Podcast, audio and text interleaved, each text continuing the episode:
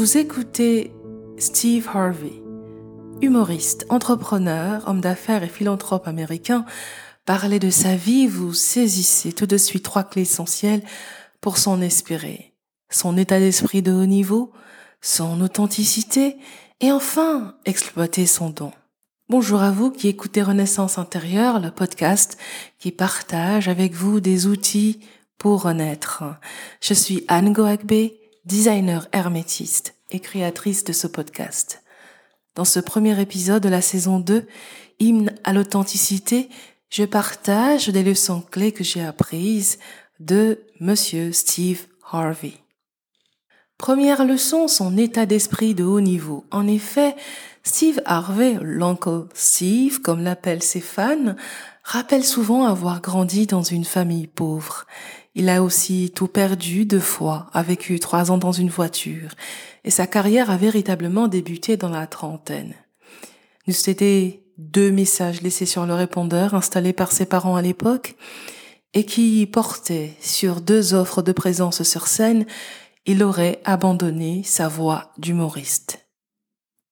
À cette époque, il venait de vivre trois ans d'un succès et se disait qu'il allait trouver un emploi classique. Pour celui qui depuis ses dix ans voulait être animateur à la télé et qui croyait fort en son don, c'était le doute absolu. Fort heureusement, il eut l'intuition d'écouter ces deux messages. Le premier lui offrait un passage sur scène, renouvelé la nuit suivante, et suffisamment d'argent pour honorer la seconde offre qui était un stand-up à la télé. Steve Harvey dit qu'il n'a jamais cessé d'apparaître à la télé depuis ce jour.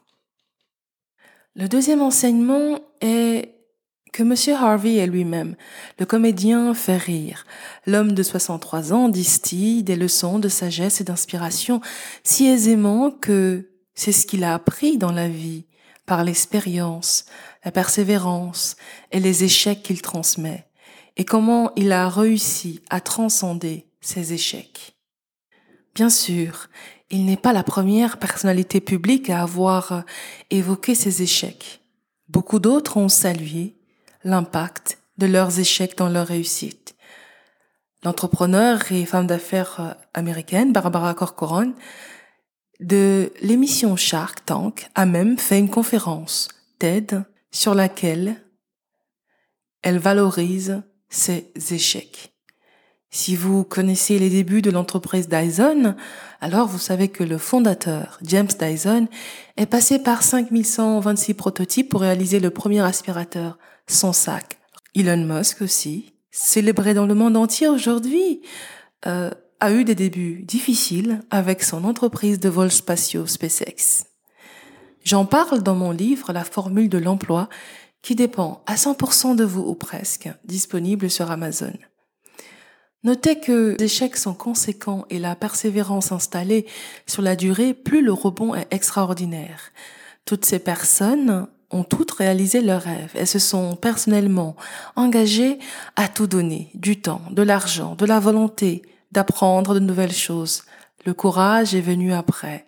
En faisant, elles ont développé de nouvelles capacités. Et c'est tout cela qui a généré au fil du temps de la confiance, c'est-à-dire que c'est possible. Les efforts nous appartiennent.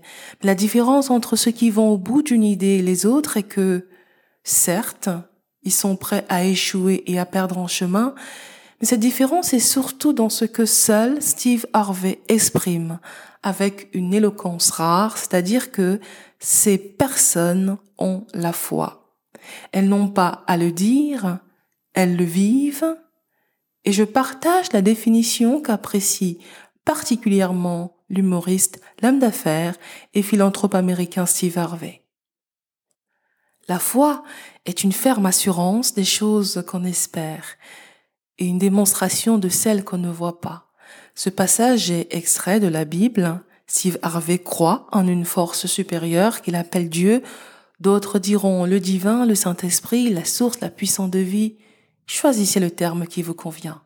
Le point important que je veux souligner ici est qu'à un moment, les efforts vont payer. Et je sais que c'est vrai. Je sais aussi que ce n'est pas à vous ou à moi de rationaliser le comment. C'est à nous de spécifier le pourquoi. Le comment vient souvent par l'intuition et l'imagination que je vois de plus en plus comme le reflet de l'émotion. Quand vous avez un rêve ou un désir fort et commencez à ressentir de la joie, de la paix intérieure ou de l'excitation, vous commencez à visualiser les résultats et plus vous êtes dans cet état de lâcher prise, de silence mental et intérieur, plus vous vous mettez à recevoir des idées sur le comment y arriver. Certains moyens peuvent être beaucoup plus simples ou onéreux que vous le pensiez, tout simplement parce que tous nos sens externes n'ont accès qu'à ce que nous percevons immédiatement, soit survivre. Ils ne sont pas outillés pour notre nature multidimensionnelle. Et souvent, beaucoup commencent par le plus petit effort. Le dernier enseignement qui me paraît pertinent de partager avec vous est identifier son don et travailler à partir de ce don. Je dois dire que c'est l'un des premiers messages inspirationnels qui m'a poussé à écouter davantage l'humoriste américain. Dans un monde post-Covid, ce message prend encore plus de sens. Identifiez vos dons et misez sur ces dons, parce que c'est véritablement ce qui vous rend unique. Qu'est-ce que Steve Harvey entend par don? C'est ce que vous faites, ce que vous savez faire ou pouvez faire le mieux au monde avec le moins d'efforts, ce que j'entends aussi avec joie, avec curiosité volonté et disponibilité à apprendre avec persévérance, ne pas se considérer victime des événements, victime de la vie, mais plutôt conquérant, aventurier. Avec l'avènement de l'Internet, la comparaison s'est accentuée, de sorte que nous pouvons penser être en échec par rapport aux autres. Se comparer aux autres détruit l'estime de soi. S'inspirer des autres donne du courage.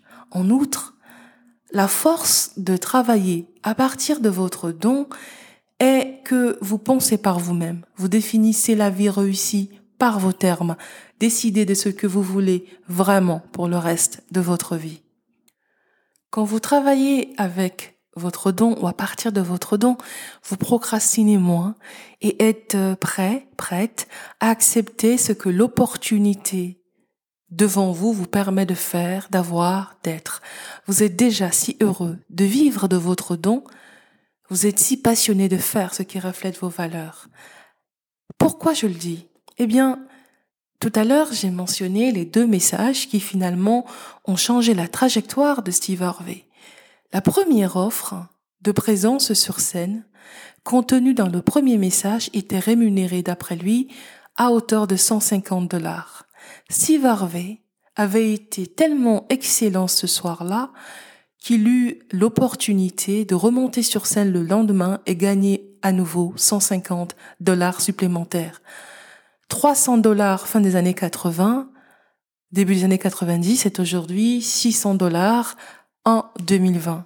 C'est ce don de faire rire qui lui a ouvert des portes ce qui est simple et en même temps difficile, parce que le don est un potentiel qui se travaille, se réinvente, se peaufine. Mais à la base, travailler à partir de votre don vous rend encore plus vous-même.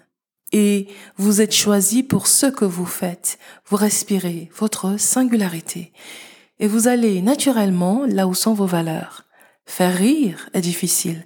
Cela demande de l'empathie, de la considération pour les autres, de l'humilité, du courage et beaucoup d'imagination. Le don contient une dose de passion, alors que la passion ne contient pas nécessairement le don. Quand vous connaissez votre don, même s'il est à l'état embryonnaire de potentiel, il vous donne la ténacité de vous créer une courbe d'apprentissage telle que définie par l'auteur et conférencier français Idriss Aberkan. J'approuve particulièrement sa vision parce que c'est par cette voie et la persévérance que je suis parvenu à mon don. Que dit Idriss Aberkan? Quand vous êtes passionné, dit Idriss Aberkan, cela signifie que votre attention est maximale. Alors en 5 heures, vous rentrez dans n'importe quelle connaissance. En 50 heures, vous êtes autonome. En 500 heures, vous pouvez l'enseigner. En 5000 heures, nous avons les premiers prix Nobel. De 5000 à 50 000 heures, vous avez tous les prix Nobel. À partir de 50 000 heures, on a ce que les Japonais appellent les trésors nationaux vivants. La passion, bien sûr, est une condition indispensable dans la courbe.